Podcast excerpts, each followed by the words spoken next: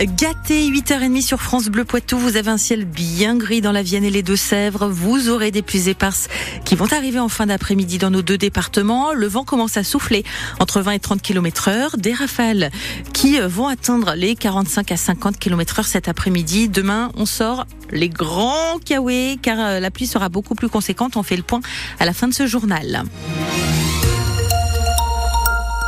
Le journal présenté par Théo Cobel. Théo, une soirée d'hommage à Missak Manouchian ce soir à Niort. Ah oui, alors que le résistant communiste et sa femme Mélinée feront leur entrée au Panthéon, euh, le PCF 79 ainsi que la CGT appellent au rassemblement à 18h30 pour suivre la cérémonie. Missak Manouchian, exécuté il y a 80 ans, jour pour jour sur le mont Valérien, lui qui, d'origine arménienne, a combattu les nazis sur le sol français. Euh, c'est la première fois qu'un résistant étranger est panthéonisé. Enfin, il était temps, réagit Frédéric Giraud, il est le secrétaire des du PCF dans les Deux-Sèvres. Bien sûr, ça a pris trop de temps. 80 ans, c'est long pour ces gens que tout le monde savait qu'ils étaient morts pour la France, bien qu'ils étaient émigrés, comme on dit. Ils croyaient en la France de Victor Hugo, cette France qui les avait accueillis, ceux qui étaient juifs, roumains, polonais, Zigan ou que sais-je encore, euh, italien, espagnol qui avaient fui le fascisme. Donc euh, ces idéaux de la résistance, ces idéaux de la Révolution française, de Victor Hugo et de Jean Jaurès, ben ça leur parlait et ils étaient prêts à en mourir pour ça. Face à une loi de l'immigration qui va de nouveau pourchasser les immigrés en France, face à ces guerres qui existent à travers le monde où ces hommes, ces femmes n'ont pas d'autre choix que de fuir leur pays, on n'a pas envie que l'histoire se répète. Et ben je crois que cette commémoration prend tout son sens aujourd'hui. Frédéric Giraud, secrétaire départemental du PCF 79 et la cérémonie de panthéonisation sera à vivre en direct en vidéo sur francebleu.fr dès 18h15. À noter que le prénom et le nom des 23 résistants compagnons de route de Missac, exécutés également par les Allemands, seront gravés à l'entrée du caveau numéro 13 où reposera le couple Manouchian. Après de multiples reports, c'est ce mercredi que le tribunal de commerce de Bordeaux doit enfin se pencher sur le plan de sauvegarde des 26 magasins détenus par Michel Michel Ohaillon. Euh, dans les galeries Lafayette de Niort, un millier de salariés sont concernés partout en France.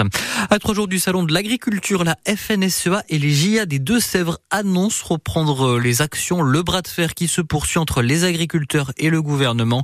Euh, ce matin, Gabriel Attal, le Premier ministre, doit faire une, nouvelle série d'annonces, euh, notamment sur la simplification, le stockage de l'eau et la réglementation autour des.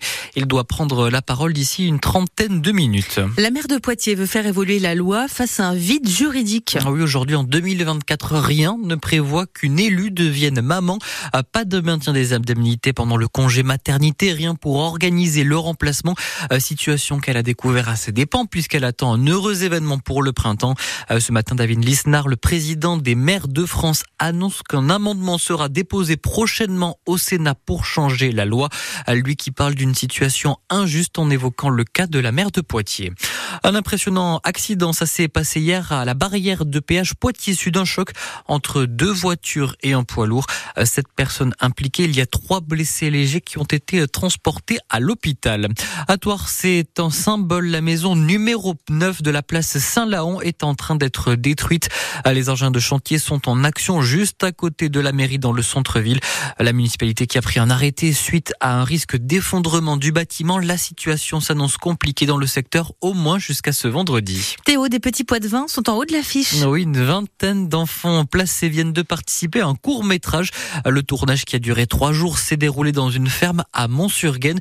Septième édition d'un partenariat entre la Fondation Action Enfance des étudiants d'une école de cinéma. Cette année, le scénario raconte l'histoire de jeunes qui montent un spectacle d'animaux pour récolter de l'argent afin d'aider une vieille dame. Et Flamme Sionneau, un moment hors du temps pour ces jeunes. Pour les enfants du village, le retour des caméras est maintenant attendu chaque mois de février.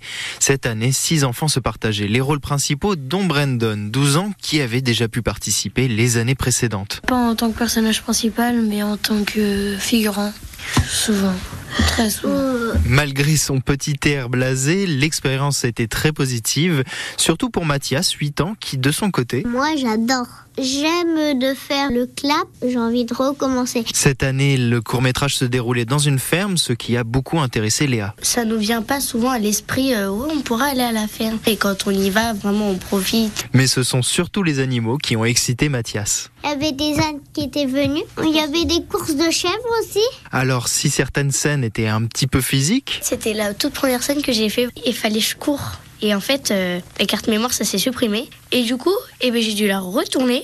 Et euh, je pense que je louperai plus le bus. J'ai trop couru. le tournage a surtout permis aux enfants de se mettre en valeur, d'après Lisa, éducatrice au village. Je pense qu'au niveau de l'estime de soi, la confiance en soi, je pense que c'est un très bon exercice pour eux. Les enfants pourront voir en avant-première leur court-métrage en mai au village de Mont-sur-Gaine. Le reportage des Flammes Sionneau et les enfants qui pourront aussi se voir euh, sur Grand Écan. Là, ça sera à Paris au Grand Rex avec une diffusion prévue le 10 juin prochain.